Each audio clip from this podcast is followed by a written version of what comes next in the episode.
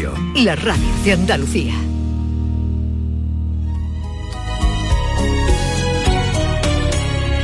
Campanitas que vais repicando, Navidad vais alegre cantando, y a mí llegan los dulces recuerdos del hogar bendito donde me crié. ¿Conoces esta voz? Déjame escucha, que- déjame que la escucha, escuche. escucha un poquito. viejita que tanto adoré. Navidad, mi madre del alma que no olvidaré. Navidad que con dulce cantar te celebran las almas que saben amar. Porque triste es andar por la vida en senda perdida, lejos de tu hogar. Sin oír Esto es una canción mm, mítica que cantaba Antonio Machín, yo Sí, en el sí. la recuerdo. La canción la reconozco, pero la voz yo nunca... A ver, escucha un poquito más. ¿Será posible? Ah, No, espera, escucha. ya, ya sé quién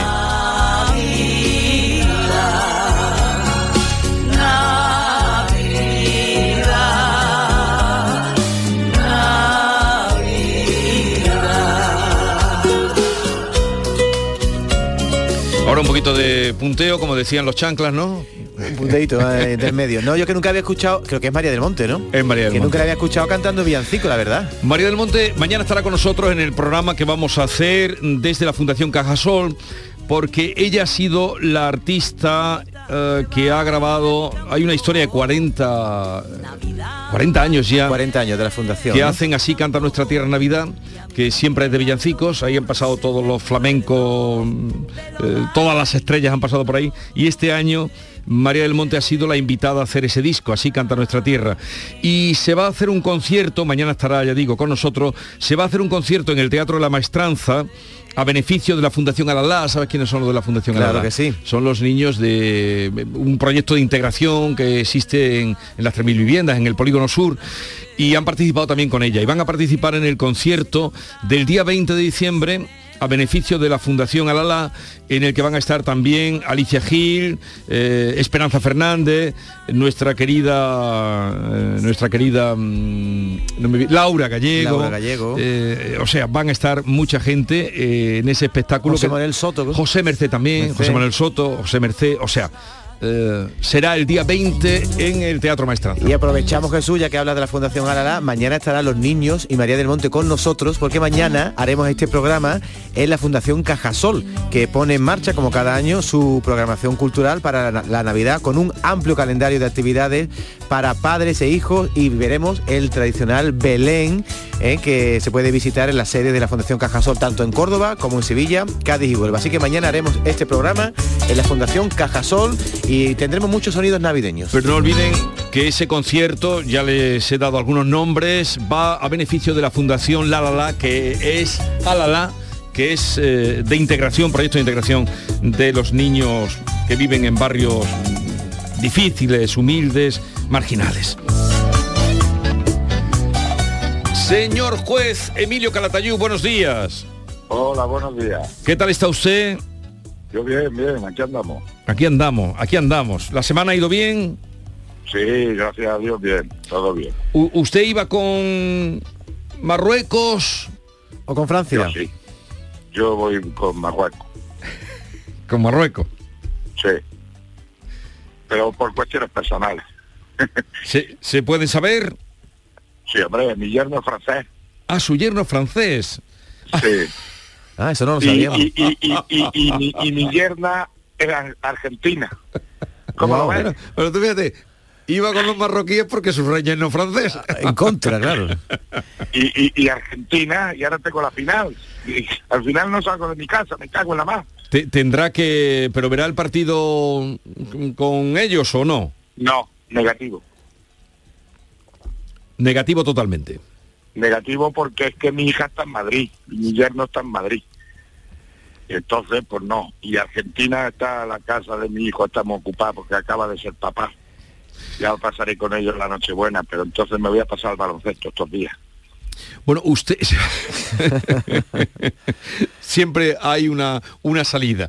Pero usted además hablaba de ayer hablaba, ¿no? En el, en el eh, había una entrevista con usted en, el blog. En el, blog. Era, hablaba de que eh, el respeto y el amor a sus madres que muestran los jugadores de Marruecos es algo muy educativo y usted recomendaba que tomaran nota a los niños de aquí.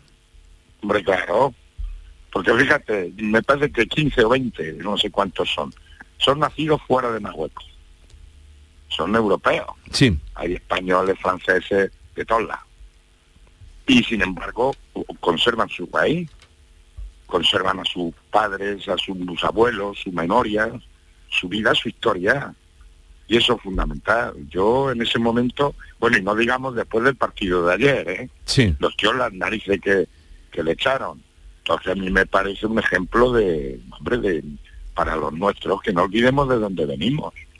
Que podrán nacer en cualquier lugar, lugar, pero tus padres, tus abuelos, tus bisabuelos, ¿no? eso tiene una gran importancia porque eso es lo que te forma, lo que nos debería de formar y tener en cuenta en toda nuestra vida. Entonces, para mí han demostrado un ejemplo. Sí, además en el Mundial, señor juez, hemos visto una cosa que no hemos visto nunca, es a las madres. O sea, los jugadores salían del campo y las madres salían al césped a darle un beso a sus hijos. Eso solo lo hemos visto con Marruecos. Era emocionante eso. claro, por eso te digo que es un ejemplo y aún perdiendo los tíos como corrían. Y además que no estoy de acuerdo con el con el Pablo Iglesias eso que había de robar el balón y salir corriendo. es que cuando han necesitado robar el balón no han robado y han salido corriendo, pero ayer construyeron y ahí en Francia tuvo suerte y estos tuvieron mala suerte. Ahora que el fútbol es así, pero que a mí me han dado un ejemplo de atleta, de sufridores, de saber jugar y sobre todo del amor a su a su país de origen. Pues ahí queda, porque eh, eh, en, otros países que a veces nos creemos por encima, nos dan verdaderas lecciones como esta que usted, que usted apunta. Bueno, escribe en su blog, señor juez Emilio Calatayud, duermo igual de bien si encierro a un niño que si lo condeno a leer. A veces incluso duermo mejor si los encierro. Sí. ¿Qué quiere decir con eso? Porque yo lo que, mira, yo, con tal y como está la justicia hoy día, mejor no hablar, pero a mí lo que me gusta es quedarme tranquilo conmigo mismo. Entonces yo aplico la ley, por supuesto, pero siempre quedándome tranquilo. Entonces si veo que es conveniente y necesario encerrar a un chaval, pues duermo exactamente igual de tranquilo que si lo condeno a estudiar. Para mí lo que me interesa es salvar a ese chaval, que a veces hay que encerrarlo. Bien, pues encierra y no pasa nada. Yo soy contrario, intento lo menos posible, pero cuando no queda más remedio me quedo igual de tranquilo cuando lo encierro que cuando lo condeno a estudiar. Porque al final, si la cosa va bien, me dan las gracias, por uno y por la otra. Pero lo que me interesa es yo dormir tranquilo, diciendo, bueno, yo por lo menos he hecho lo que he podido. Y siempre digo lo mismo, ¿eh? Nosotros no administramos justicia, nosotros aplicamos la ley. A veces acertamos, pero nosotros administramos la, ley. Yo intento aplicar la ley intentando, por supuesto, administrar justicia, pero no siempre se hace justicia. E, esta mañana hablaba con un juez, con un magistrado, eh, por otros asuntos, ¿eh? no era con el tema, bueno, ya se imagina usted por los asuntos que eran, para tratar de, explicar, porque estamos pendientes, por cierto, no ha salido nada todavía de esa reunión que tiene el Tribunal Constitucional. Eh, eso va a tardar un poco, hombre, eso, va a tardar, eso hasta mediodía, por lo menos por la tarde, no sabemos nada. ¿Y usted cree que lo van a parar? Yo no creo, yo ya no sé nada. Yo ya tengo, como te digo, mira, el día que, que me, que me, el día de la lotería cumplo 67 hay que llamarlo, ¿eh? el día de la lotería. de, me David. que llamar para felicitarme. claro. Además, hacemos, hacemos... Ya me tocó el gordo hace 67 años. ¿Que le tocó el gordo? Entonces, mira, yo siempre digo que esto, esto de la justicia uno sabe cómo entra, pero no sabe cómo sale. Entonces ya saldrá por, por antequera. Eh, eh, pues es, al hilo de lo que ha pasado, que a todos nos sobresaltó ayer o nos cogió por sorpresa esa reunión del Tribunal Constitucional, donde eh, determinará si para o no la votación esta tarde en el Congreso. En fin, hablaba que con un señor que no sé si lo conoce, que es un magistrado, le voy a decir el, nombre, Jus, pero no me acuerdo ahora mismo del nombre. Bueno, no hay problema. con el que hablaba, a ver dónde está, por favor, aquí, con Joaquín Jus Escobar y me decía que los magistrados nos estamos mordiendo la lengua. Y yo le dije, digo, sí, pero el señor Calatayud no. Sí. Hombre, es que ¿Usted también se está de- mordiendo la lengua? Yo no.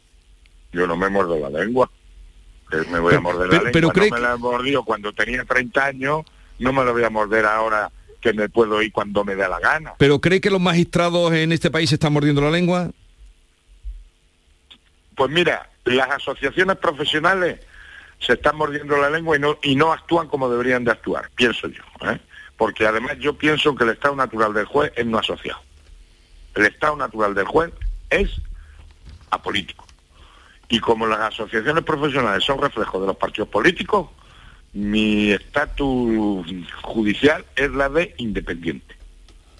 Esa es mi teoría. Entonces dicen es que hay que votarlo entre los jueces, los jueces, pero los jueces están asociados y las asociaciones profesionales es un trampolín para pasar después a la política. ¿Sabes? Entonces, como yo no creo en eso y no creo en ese sistema, yo estuve en una asociación cuando entré en la escuela judicial de, de Paleto con 24 años y cuando me dijeron que tenía que pagar una cuota para que me defendieran a mí la, mis intereses, me borré. Yo soy juez eh, independiente. No pertenezco a ninguna asociación. Y nunca me he callado, pues no me voy a callar ahora, como dice mi mujer, para lo que me queda en el convento me cago dentro. Bueno, bueno. Vamos a continuar eh, entonces con algunas de las eh, de los temas que queríamos tratar con usted. Uno de ellos, bueno, un secreto que Emilio confiesa en su blog y es que hace lo que hacemos muchos españoles por la noche, sapeamos y dice el señor juez que a él le interesa toda la noche por razones profesionales ver el First Date. Y le quería preguntar a Emilio por, por qué lo ve todas las noches, qué es lo que le saca ese programa. Hombre, pues para enterarme cómo está el ganado. Sí, eso ya lo he dicho aquí, que ve eh, Claro, a mí me, yo so- me- me sorprendió. la conclusión, yo ya he llegado a la conclusión de que eh, hay de todo y que yo ya soy pansexual. Pues mira, no lo sabía yo hasta hace unos meses que ya veo First Day. Ya yo soy pansexual y ya les se lo recomiendo a mis chavales muchas veces que se hagan pansexual por lo menos dos o tres años, que no pasa nada. Bueno, esta semana... Pero es que está el ganado, es que está el ganado muy marico, ¿eh? Pero yo a todos, a todos se lo recomiendo, que hay que ver First Day para ver, para ver cómo está el patio. Y el patio está muy marico, ¿eh? Esta semana también se ha llegado a un acuerdo en el sentido que enfrentaba a- al PSOE y a Unidas Podemos en el gobierno por la eh, en el tema de la ley trans que el, el PSOE pedía y, y se- y ha estado mm, mucho tiempo manife- manifestándose y afirmándose en esta petición o en esta exigencia de que los niños y niñas menores de 16 años, entre 16 y 14 creo, porque de Sí. 14 para abajo supongo que no, que tendrían que tener eh, pues una licencia judicial, creo que eh, eh, Sí, para poder... autorización judicial, Pero sí. auto- esa la han quitado ya. Ya la han quitado, me parece una barbaridad. Las niñas son niñas. Y si quieren tanta modernez, pues que cojan, tengan las narices de coger y decir, les ponemos mayores de edad a los 16 años. Y a los 16 años, siendo mayor de edad legalmente, que haga lo que quiera. Pero si tú eres menor de edad, eres menor de edad. Y en España, por los tratados internacionales y demás, ser mayor de edad a los 18 años. Entonces, me parece una auténtica barbaridad. Ahora políticos tienen la política y legisladores tienen las cortes. Pero usted, usted ve a muchas niñas, muchos niños en esa edad. Eh, decimos niños, con esa palabra. que son ni- pero que son niños, que no son, que no son maduros. Que si, ya- mira, si nos ponemos un poco a hablar, yo casi retrasaría la mayoría de edad. ¿Sabes? Porque cada vez son más niños, son más inmaduros porque no han tenido responsabilidad. Nuestros abuelos con 15 años o nuestras abuelas con 16 años eran las mujeres de la casa, muchas veces. Y el chaval a lo mejor de 14 años tenía que echar alimento a su casa porque no había nadie allí para, para trabajar. Ahora los niños tienen de todo y como tienen de todo son más inmaduros porque no tienen responsabilidad. Y hoy día un niño y una niña son niñatos con 16 años. Ahora, que queremos, queremos adelantar la vida, si la vida es muy larga, pero son niños cada vez más inmaduros. Ahora, que les quieren dar esa- esos privilegios, pues coño que los declaren mayores de edad y así los padres nos quitamos responsabilidades. o Porque sea, al final, si se equivoca el niño, la culpa la van a tener los padres, ¿sabes? pero que usted es partidario de que se diera esa autorización, se exigiera esa autorización judicial. Hombre, claro, claro, claro Vale. que soy partidario que se exija de que la tenga que dar un juez, porque además los intereses del niño no pueden coincidir, a veces no coinciden con los intereses de los padres. Y si los padres ven que se está equivocando el chaval, por mucho que diga el niño, por, si hay contraposición de intereses entre los padres y los hijos, para eso está la, justicia. Mm. Pero vamos, yo mañana cojo y digo, pues le pego una paliza a mi mujer y hoy me voy al juzgado y digo que soy mujer, pues ya no hay violencia de género. ¿Cómo lo ves? ¿Cómo lo ves? pues raro. ¿Cómo que raro? Pero así, eso es legal. Pues yo mañana, yo hoy me voy ahora a jugar y digo, mira que hoy soy mujer ya, que soy Emilia. ¿Sabes? Me llamo Emilia. Y soy, y yo me siento mujer. ¿Y ahora qué? ¿Qué hacemos? Bueno, vamos. pues tú imagínate eso con una niñata de 16 años. Y sin embargo no pueden comprar tabaco, ¿eh? Que no pueden comprar tabaco. Las, las contradicciones. Fíjate, no mm. puedes comprar ni una cerveza ni comprar un paquete de tabaco. Pero te puedes cambiar de sexo. Hombre. Y puedes abortar. Hombre. Así está el patio. Así está el patio. Por eso tengo que ver Phil bueno, recordemos que, el eh, lado positivo. Eh, eh, Emilio Calatayú lleva muchos años en la carrera judicial como juez de menores. Llevo 43 años. Y que además muchos de los que él ha condenado lo quieren, lo buscan, lo aprecian y, en fin, que, no está, que habla un hombre... que yo absuelvo no vuelven. los que yo no vuelven. los que vuelven son los, condenados. Con los chorizos míos de toda la vida. Emilio, cuando, cuando una pregunta que tengo, eh, ha, dicho, usted que cuando condena a un choricillo de lo suyo, o lo encierra o le pone a leer algo. ¿Cómo comprueba, se le pone a, leer un libro o algo, cómo comprueba que se ha leído ese libro? Estudiar, no, a estudiar, o sacársela eso, o sacarse el bachiller. Vale. Claro, pero yo tengo mis profesionales que me ayudan en la ejecución de las medidas de medio abierto. O hacer el Camino Santiago, y lo hacen con educadores que les mando yo. Mm. Vaya. Claro. Claro, usted le manda el camino Santiago. Que chorizos míos han limpiado el chapapote. Que ya los, chavales jóvenes no saben ni lo que es el chapapote. Pues chorizos míos han, ido a limpiar el chapapote. Y después se han metido en el ejército. Y como dice vulgarmente, con dos cojones. Eh, me quedo con esa frase que usted ha dicho, dice, los que asuelvo no vuelven, los que vuelven son los condenados. Señor juez, le dejo, que tengo muchas citas hoy. Tengo muchos first days. Muchos days. Pues yo, no he visto. yo, no... tengo que despachar a un chorizo ahora. ¿Sí? Sí. Pero, a ver cómo lo curamos. Pero grave o... El chorizo se cura con tiempo. y los, eh. los pinchos morunos también, ¿eh? Sí, sí, sí, sí. Pero son muy buenos. Adiós, señor juez. Adiós. Adiós, adiós. Esta es La Mañana de Andalucía con Jesús Vigorra, Canal Sur Radio. Somos la generación más inclusiva y diversa de toda la historia. Compartámoslo, gritémoslo, démoslo todo, sintámonos orgullosos. Pero sobre todo, aprovechémoslo. Si nos dejan, tenemos la oportunidad de crear una sociedad en la que todos seamos protagonistas. Tú también.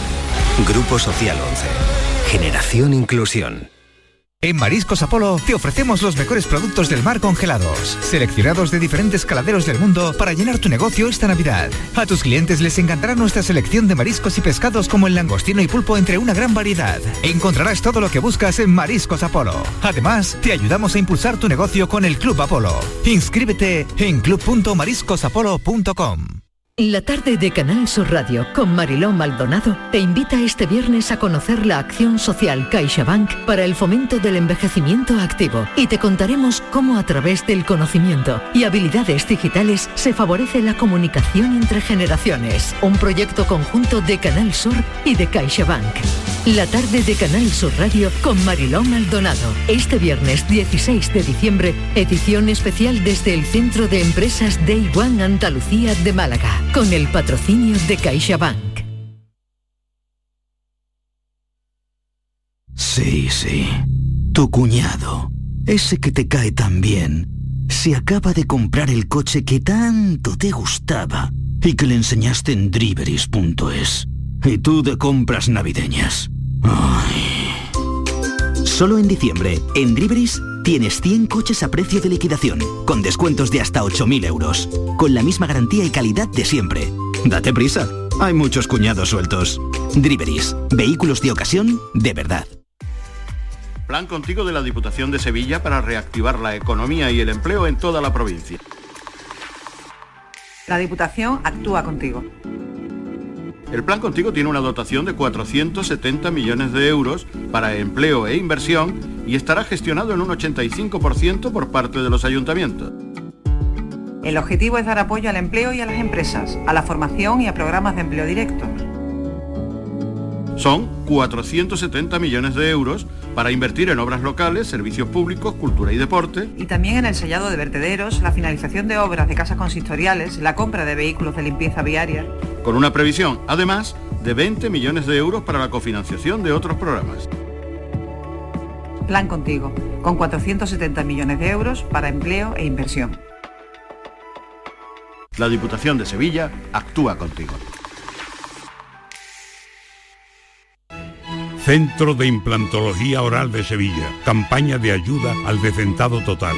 Estudio radiográfico, colocación de dos implantes y elaboración de la prótesis, solo 1.500 euros. Nuestra web, ciosevilla.com o llame al teléfono 954 22 22 60.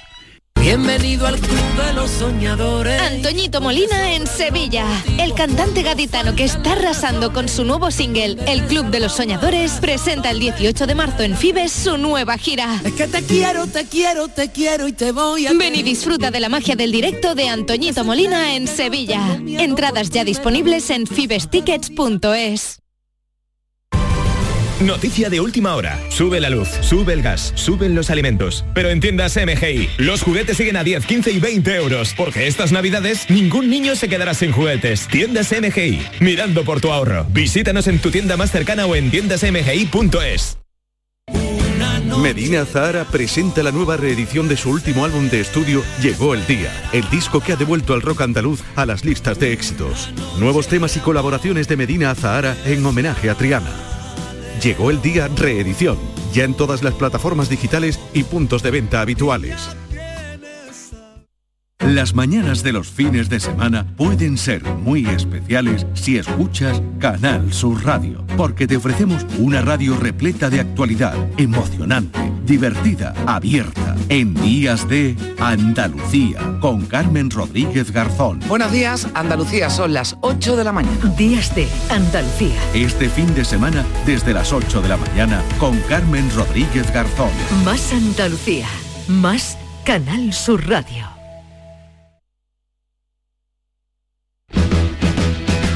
Estas fiestas soy un ciclón que tengo un extra de ilusión. Cocinaré para 32 con un extra de ilusión. Dame un cupón o mejor dame dos que quiero un extra de ilusión.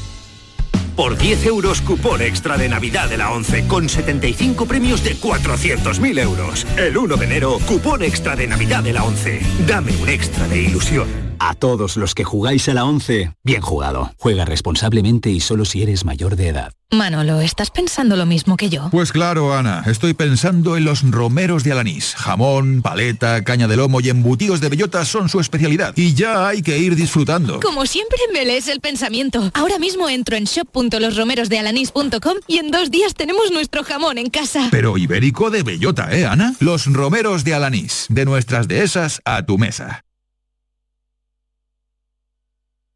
Cinco Océanos, la boutique del congelado, abre una nueva tienda en Sevilla, en Montequinto. Hasta el 6 de enero, pechuga de pollo a solo 4,80 el kilo. Cinco Océanos, especialistas en productos congelados. Variedad, calidad y precio con la mejor atención. Pechuga de pollo a 4,80 el kilo. Ven al nuevo Cinco Océanos de Montequinto, calle Mesina 9, junto al mercado. La Diputación de Sevilla actúa contigo. Con el plan contigo, para reactivar la economía y el empleo en toda la provincia. 470 millones de euros en empleo e inversión. Actúa contigo. 470 millones de euros para generar empleo y dar apoyo a las empresas de la provincia. Una inversión histórica para nuevas obras e infraestructuras. Plan contigo, Diputación de Sevilla.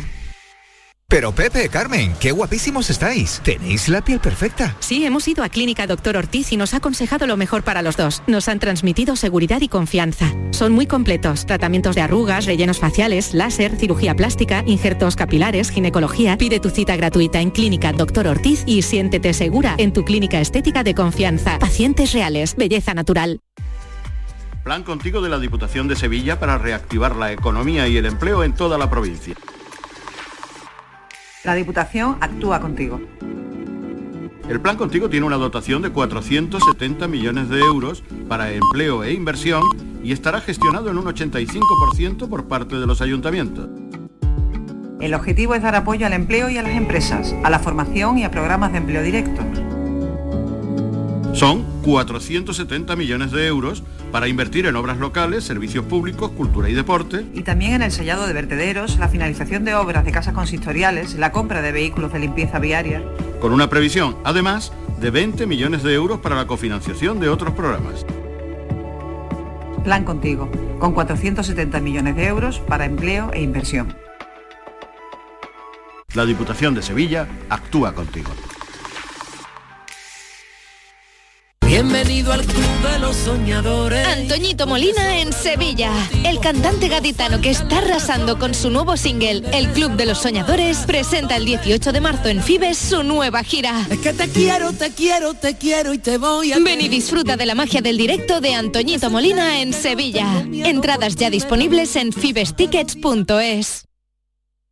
Si tu centro sanitario se pone en contacto contigo para participar en el programa de cribado de cáncer de colon, Muévete. Este programa consiste en la invitación a todas las personas de entre 50 y 69 años a realizarse una prueba sencilla e indolora. Un diagnóstico precoz puede curar el 90% de los casos. Además, para prevenir el cáncer de colon es importante llevar un estilo de vida saludable, desarrollar alguna actividad física moderada, así como llevar una dieta baja en grasa y rica en verduras, fruta y fibra. Por ti por todos. Muévete contra el cáncer. Andalucía se mueve contra el cáncer. Campaña de cribado de cáncer de colon promovida por la Consejería de Salud y Consumo de la Junta de Andalucía y financiada por la Unión Europea. Fondo Next Generation EU en el marco del Plan de Recuperación, Transformación y Resiliencia. Ministerio de Sanidad. Gobierno de España.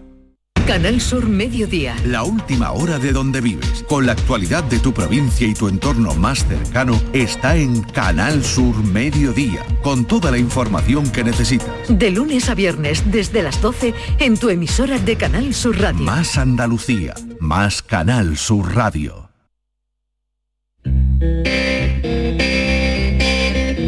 Esta es La Mañana de Andalucía con Jesús Vigorra, Canal Sur Radio.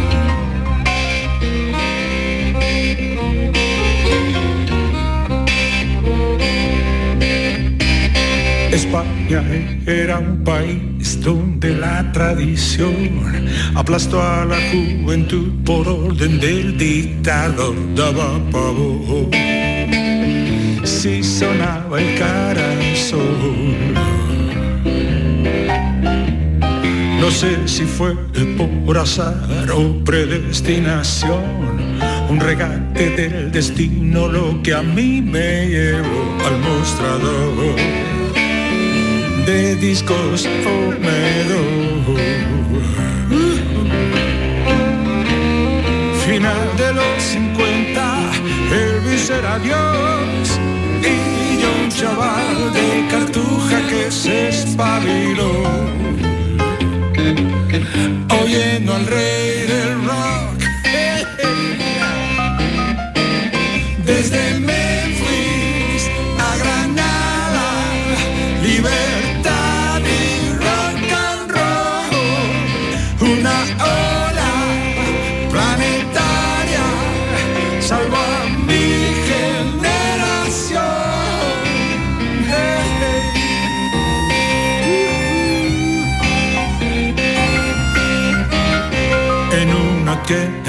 pequeña que había en En cualquier momento, querida Marta Robles, eh, puede introducirse en la conversación nuestro amigo Miguel Ríos y lo saludaremos. Ay, Marta, bu- buenos días. Buenos días, muchas Bienvenida. gracias.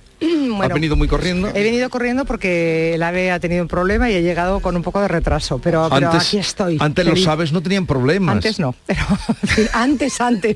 Antes, antes no tenían problemas. Sí, sí. Vamos a menos. Vamos a menos, bueno, vamos a menos en lo de los aves, en algo iremos a más. Eh, lo que la primavera hace con los cerezos, que es un verso de un poema de Pablo Neruda, historias de amor y desamor de grandes creadores. Tu último libro, qué bonito lo han hecho, Sí. a la altura del contenido. Eso espero, eso espero, que te guste mucho. Eh, eh, te voy a decir que me empeñé mucho en, en- que tuviera esta cubierta. Esta cubierta es, es- una imagen de Toulouse-Lautrec, es, un, es uno de los óleos que hizo. Él, sabes que hizo muchos carteles eh, de la vida de las prostitutas de, de París y además eso le dio casi de comer, pero sin embargo los óleos, solamente hay una colección de cuatro que le encargó uno de los, de los dueños de los burdeles, donde se recoge, por ejemplo, una imagen como esta en la habitación, el bes- en la cama El Beso, que son dos mujeres. Son dos mujeres. Sí. Y, y es muy curioso porque, claro, él, él convivió mucho, Toulouse-Lautrec convivió mu- con- mucho con las, eh, con las eh, prostitutas de París y en aquel momento el lesbianismo no es que estuviera prohibido, es que ni siquiera estaba contemplado. Entonces solamente había lesbianismo dentro de los burdeles cuando lo pedían los clientes. Ajá. ¿Y, y el, el cuadro ese dónde está? Pues no sé dónde está el cuadro ahora, fíjate. Si te No, digo la no, verdad, no lo sé, no, sé dónde Yo está no el cuadro conocía el cuadro, me llamó mucho la atención la, la- la foto de la Sí. portada del libro, pero no, no sabía, y como estabas hablando ahora de, de ese cuadro, que desde Sí, luego es te- rarísimo, te digo- eh, te dos digo- mujeres besándose. Te digo, no sé, no sé en qué, eh, en dónde está este, pero, pero nadie lo sabe, ¿eh? porque parecen un hombre y una mujer, por eso es muy equívoco. No, yo lo de las mujeres lo, me lo has dicho tú ahora. Yo dicho- había visto un beso y decía un hombre y una mujer. Sí, pero pues fíjate que no sé ahora mismo dónde está, pero no lo sé, no lo sé porque es que, mm, en fin, como tengo Oye, tanto lío. mm, has, has, eh, eh, has- no, no sé si han numerado todos los hombres y mujeres que, de los que hablas en este libro. No. No, muchos. muchos. Muchos. Que dicen, o sea, son más de 70, Vale. pero Mm, Yo creo que más. ¿no? más de 70 protagonistas. Protagonistas, En protas. torno a los protagonistas hay... Si no digo protas, protas. Sí, protas, protas. Eh, y después de haber visto, haber estudiado la vida, el comportamiento amoroso y sexual de, de estos, mm, bueno, estos artistas, creadores que sacas, eh, ¿tienes ya una definición de qué es el amor? Eh, el Que te amor... lo preguntas en- al empezar el libro. Es que hay tantos amores como miradas y como personas, que es lo que yo cuento al empezar el libro. Y, y es muy difícil definir el amor porque el amor tiene muchos momentos. ¿no? Eh, yo creo que la mejor definición del amor está en los versos de Lope de Vega y es ese cielo que en un infierno cabe. Y en definitiva, al final es tan Esto es amor, quien lo probó lo sabe. Eso es. ¿Puede, hacer, ¿Puede llamarse amor lo que, eh, el que nos hace sufrir, como los atormentados, eh, el capítulo que dedicas a los atormentados?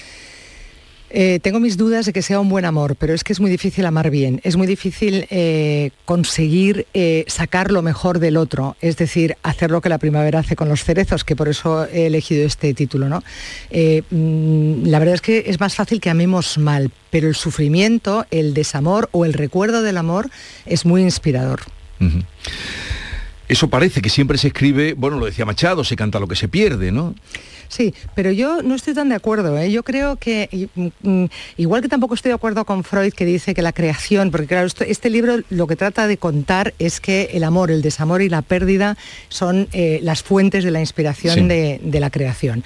Entonces, eh, yo, yo creo que de verdad, aunque Freud decía que la inspiración nace de- del impulso sexual, que es un impulso, Mm. claro, él, para él era todo sexual. Todo es eso. Pero, pero que es un, un impulso parecido al que, mm, al que hay cuando mm, tienes que alimentarte, eh, un impulso más. Yo creo, yo estoy más con Voltaire, que el amor eh, ataca una vez a la cabeza, al corazón y al cuerpo, y entonces tiene muchas más consecuencias. Una cosa es la pasión, cuando Ortega habla de ese estado de imbecilidad transitorio, yo creo que, eh, eh, transitoria, yo, yo creo que está hablando de la pasión, de ese momento en el que Mm. no se piensa más que en la carne del otro y ya está. Eh, el amor es otra cosa, es, eh, es distinto y puede, eh, puede durar más en el tiempo. Incluso, como te digo, creo que el recuerdo del amor incluso puede llegar a durar toda la vida. La nostalgia o la melancolía, ¿no? que, son, que tienen un, su cierto matiz. y yo creo Perdón, y yo creo que de verdad eh, eh, el amor, mm, a veces el buen amor incluso es eh, igual de inspirador que, que ese amor La- que la- se inventan los artistas y que además los artistas lo que hacen es echarle más fuego, intensificarlo más, porque lo que quieren es que sus emociones al final estén en sus obras, porque saben que una obra sin emoción no es una No- obra no de transmite, arte. No es no una obra de arte. Sencillamente no es una obra de arte. Un texto sin emoción es una redacción de cole. Un dibujito sin emoción es un garabato de un niño. Un cuadro, para ser una obra de arte, necesita emoción. Necesita emoción por parte del artista y emocionar a quien lo ve. Pero eh, la plenitud, vivir la plenitud del amor eh, en los creadores que tú mm, sacas aquí, nos presentas aquí, de los que habla, eh, crean, da la impresión de que crean menos. Bueno, relativamente, porque, porque en realidad tiene, lo que pasa es que son amores sucesivos. Es decir, si pensamos que hay un amor que dura siempre, que también los hay, ¿eh? y son algunos muy curiosos, porque eh, James Joyce y Nora Barnacle tienen un amor y una pasión, una pasión casi pornográfica en sus cartas que les dura siempre. Y todos los personajes femeninos de Joyce, incluida Molly Bloom en el Ulises, son eh, eh, provocados por esa pasión que tiene con su Irlanda portátil, como llama a, su mujer. Y luego hay eh, otro amor, por ejemplo, hiperinspirador, que es, fíjate qué curioso, el de Allen Ginsberg y Peter Orlovsky, que Allen Ginsberg es, es homosexual y Peter Orlovsky es heterosexual. Tienen una relación abierta, cada uno hace lo que quiere, pero entre ellos tiene una relación también con sexo absolutamente inspiradora y, y, bueno, están amando no a los sexos, están amando a las personas. y dura toda la vida. También, eh, bueno, hay otro amor también de, mm, persona que tiene su pareja, eh, Berlín y, Rimbaud. Sí, bueno, pero, pero eso es atormentado. ese, sí que es un mal amor. ese es, para destruirse. Ese es un amor de absoluta destrucción y, solamente es eh, inspirador desde el punto de vista de que el sufrimiento también saca esas emociones que llevamos dentro de la tripa y las eh, hace traspasar. ¿De dónde, salió, ¿De dónde salió la idea de ponerte a investigar en, el, comportamiento amoroso y sexual también de, todos los creadores que salen aquí? De Víctor Hugo, eh, Marilyn Monroe, Caravaggio, eh, Picasso, muchos. Ahora hablaremos de algunos. Bueno, pues más que nada, esto pertenece un poco a mi, a mi propia biografía. Fíjate que hay una bibliografía al final de 15 páginas y, mi curiosidad respecto a, la trastienda de los creadores es de siempre, desde que era una niña. Entonces, si vienes a mi casa un día, que ojalá, eh, pues Invítame, estás invitado, estás invitado. Pues, eh, pues en, mi, biblioteca hay muchísimas biografías porque me, produce mucha eh, curiosidad saber ¿Qué convierte a alguien en un genio? ¿Qué emociones son las que le, llevan a, conseguir el milagro de que un cuadro, un libro, una obra se convierta en arte? De ese interés sabía yo por el libro que Luis en los espejos, donde sale eh, Danuncio. Eh, David no da crédito desde que está con tu libro a, lo que ligaba Danuncio. Díselo ahora, lo que me has dicho. No daba crédito a lo que... crédito porque el señor Anuncio medía, como bien dice en tu libro, bueno, 64, era calvo, bien feote y sin Oye, ¿qué tienes tú contra los calvos? Nada, nada, pero yo soy más guapo que tú. Bueno, no sé, a mí me gustan mucho los calvos, ¿eh? Por ejemplo. Gracias, Marta. A mi madre también. Pero este hombre concretamente no era especialmente atractivo y sin embargo nubiló y hizo perder la razón a tantas mujeres, sobre todo casadas, ¿no? Claro, pero es que estamos muy empeñados en que el físico es tan importante y hay veces que no lo ves. Y en todo caso, él cuidaba mucho la estética. Él era un absoluto dandy en su puesta en escena y entonces tenía ese encanto de, sentirse guapo, que eh, a veces es más importante sentirse guapo que ser guapo. Y luego él es que era, era un tipo que, fíjate, arengaba a, los, ejércitos, era, era capaz de convencer a cualquiera. Eh, la figura de Danuncio está muy denostada, como bien sabes, por, por, su liaison con, con, con Mussolini, que Mussolini lo odiaba literalmente lo odiaba porque le quitaba protagonismo. Pero, pero eh, si alguien le ha dado un show puede comprobar que es que es excepcional, verdaderamente excepcional. Entonces él era un tipo que llevaba la vida hasta el límite. Y eso de llevar la vida hasta el límite eh, tiene, tiene mucho encanto para, para, para esto del ligar.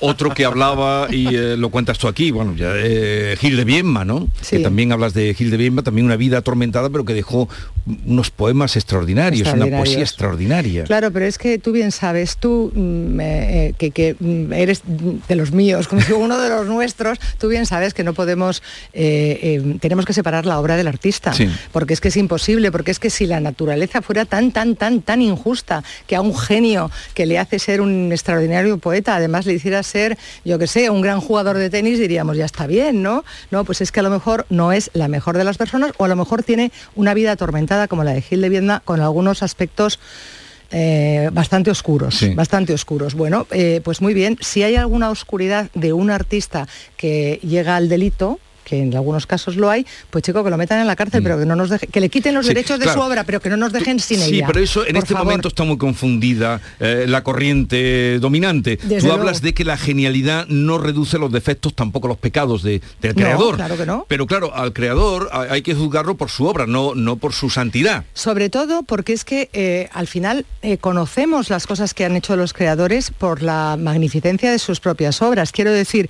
que probablemente hay un señor que se come churros en el bar de abajo que a lo mejor tiene una trastienda muy oscura y ha hecho cosas muy feas y es muy malo, pero no nos preocupamos de, si es bueno o malo porque como no nos hemos enterado, nos da exactamente igual. En el caso de los artistas, insisto, la maldad, o sea, la genialidad no justifica la maldad. Si hacen algo malo, cometen un delito a la cárcel, pero la obra no. Y sobre todo, por favor, si van a cancelar una obra, que no la cancelen Harry y Meghan, ¿no? Claro.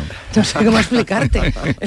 en eso que dice Marta de separar la obra del artista, a mí me ha sorprendido cuando he leído a Pablo Neruda, del que dices tú que es un grandísimo artista, pero no una gran persona. Porque yo no sabía que en ese libro final, cuando Urrutia, ¿no? Matilde Urrutia publica, eh, una vez muerto él, confieso que he vivido, que él había confesado una violación. Y yo que soy un amante de Neruda me he quedado Oquiplático, sí.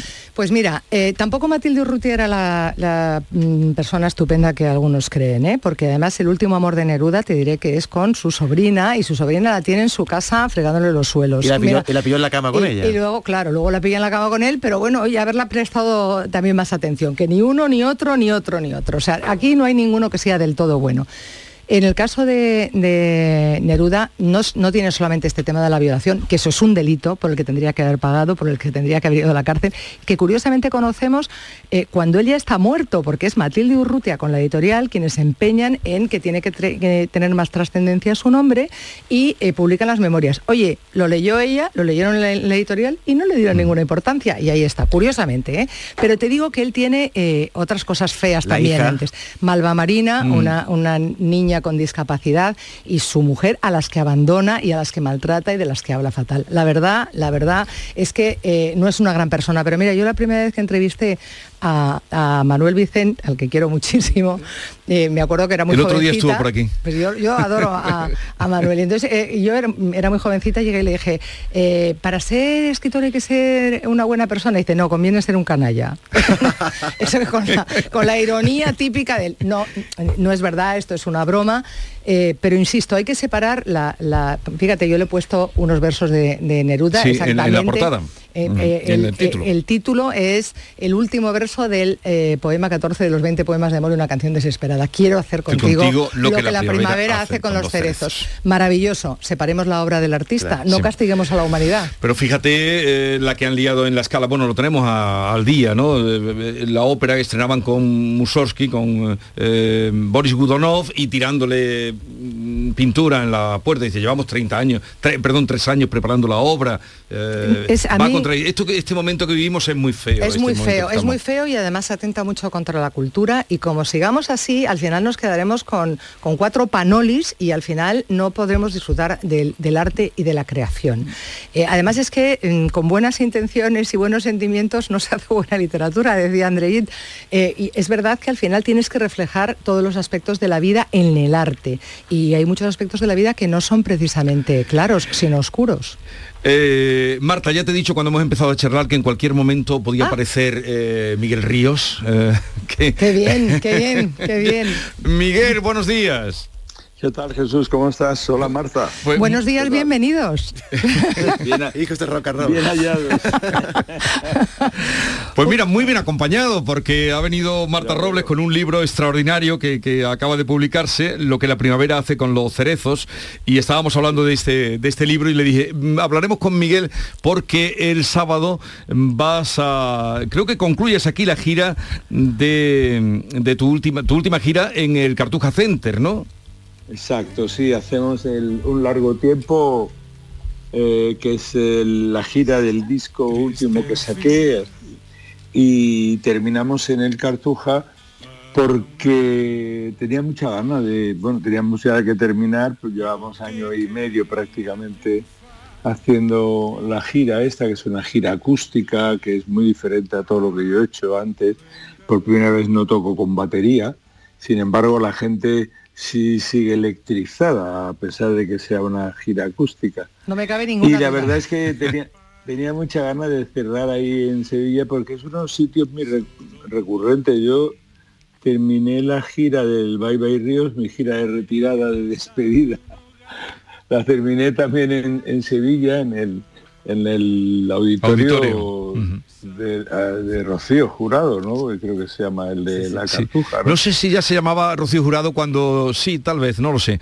En el auditorio que hiciste dos conciertos, mm, lleno Exacto. total, luego se pasó por la tele, estábamos allí contigo, obviamente. Eh, Exacto, exacto. Yo la- y entonces, pues la verdad es que siempre tengo, tengo do- dos razones fundamentales. Una que, que mi familia, concretamente mi sobrina Clara, es la que monta el concierto, o sea que todo se queda en casa y siempre él... Y tengo la oportunidad de, saludar a toda la gente, a todos los amigos de que, que he hecho en tantísimos años de carretera, ¿no? Así que me, Sevilla es una ciudad muy, muy acogedora para, para terminar un proyecto tan bello como y que me ha dado tanta satisfacción como este. Qué broma tan cruel, qué torpe error. Quise cambiar de papel y tú de actor. que sacan los clones, que es una preciosa. El disco es artesanal, íntimo, eh, maravilloso y es los previos del rock and roll, casi podríamos decir, eh, que saca aquí Miguel. Eh, será el- la cita será el día 17, el próximo sábado, en el Cartuja Center, donde cerra un largo tiempo, disco que pueden escuchar y concierto al que recomendamos que acudan. ¿Tu canción preferida cuál es, la de Miguel? Bueno, muchas, pero a mí me gusta mucho el blues del autobús. Esa no está en el disco. Ya, pero, pero me gusta, soy una clásica. Pero lo canto, lo canto Claro. en, el, en el concierto. o sea, Lo cantas también, ¿no? No, a Por mí- yo, yo supuesto, soy, o sea- yo soy muy devota de Miguel, él lo sabe, nos hemos visto muchas veces. En la última tertulia de la jaula de gatos no, no pude estar la última vez que estuvo, en la anterior sí. Eh, pero pero me, me quiero mucho desde hace muchos años, aparte de admirarle profundamente. Y le quiero preguntar una cosa. Adelante. Eh, eh, Miguel, a ti el, eh, el amor y el desamor te han inspirado para el arte, para tu arte. Bueno, ha sido la, una de las de las la- de las em, materias más fungibles que, que he tenido para hacer una canción. O sea, todo, todo, casi todo ha ido sobre el amor y el desamor. No solo ya sobre el amor, digamos, eh, de pareja, el amor, eh, el amor romántico, ¿no? sino también el amor a la vida, el amor a la, a la, a la profesión, el amor al semejante, el amor a, a la, a la- a- a una- a- al intento de, de vivir una vida em, or- ordenada alrededor de la, de la- de- del arreglo de la desigualdad, de la igualdad entre la gente. Yo creo que, que el amor está presente en muchísimos actos, sí, sí. Y bueno, el amor, digamos, físico y eh, pues, bueno, yo he hecho además canciones muy explícitas sobre Normal. Bueno. Eh, Miguel Ríos, un abrazo muy grande. Estaremos contigo en ese final de la gira un largo tiempo, próximo sábado, Cartuja Center de Sevilla. Un abrazo, Miguel. Un abrazo, Jesús y Marta, un beso grande. Beso grande. Para mi corazón basta tu pecho. Eh, pues el otro día eh, fui a ver el documental de Sabina y, y decía que ahora no se inspiraba porque no le pasaba nada. Le decía a, a su mujer que eh, vete, vete, hazme una trastada para que yo pueda, era más gordo lo que decía, para que yo pueda componer. Bueno, es, Pero- que, so- es que eso hay muchos... eh, pero es la leyenda hay- también. no, hay muchos arti- artistas que lo dicen y que probablemente lo sienten. Y, y yo creo, ya te digo, que los artistas le echan fuego a sus pasiones para que sean más complejas y así eh, provocarles esas emociones. Bueno, eh, hay mucha gente, muchos amores aquí, pero me ha sorprendido, no lo sabía, yo creía que Pérez Galdós mm, se había ido a la otra vida Sí, sí. jaja. solo un poco con tonteo con la Emilia Pardo Bazán, Sí, pero madre mía, con eh, cómo es cómo era Pérez Galdós. Pérez Galdós era así calladito pero matón, ¿no? Tuvo una vida eh, curiosísima, eh, un montón de... Además, al- alternaba y, y- y tenía al mismo tiempo varias parejas aquí y allá y, todas... eh, Y las vampirizaba. Las vampirizaba porque todas, todas eh, salían en sus novelas. Es decir, si ha retratado tan magníficamente bien eh, a las mujeres Galdós ha sido porque las conocía y las iba poniendo, las iba convirtiendo en personajes de sus novelas. Por eso son tan creíbles. Mm, no, me me ha sorprendido, bueno, muchas cosas, pero Galdós, desde luego. Eh, Alma Mahler, eh, que era la... eh, en fin, Mahler perdió la cabeza por ella, pero ella no tanto. Bueno, ella no tanto, es que ella era mujer, era una mujer bastante fría, ¿eh? era una mujer que, que- bueno, era una mujer que para empezar podía haber sido una artista ella misma y no lo fue por la situación, por la época, por los tiempos y por todas las cosas. Pero era una mujer con, era mm, una mujer fría y, y en, y en definitiva además tenía algo contra el propio Mahler y es que era judío, es que ella era bastante antisemita. Dos judíos en su vida y sin embargo bastante antisemita. No es la única eh, persona que le pasa. Y ella mm, cae rendida en los brazos de Gropius y mucho más, yo creo que cuando pierde la cabeza es con Cococha.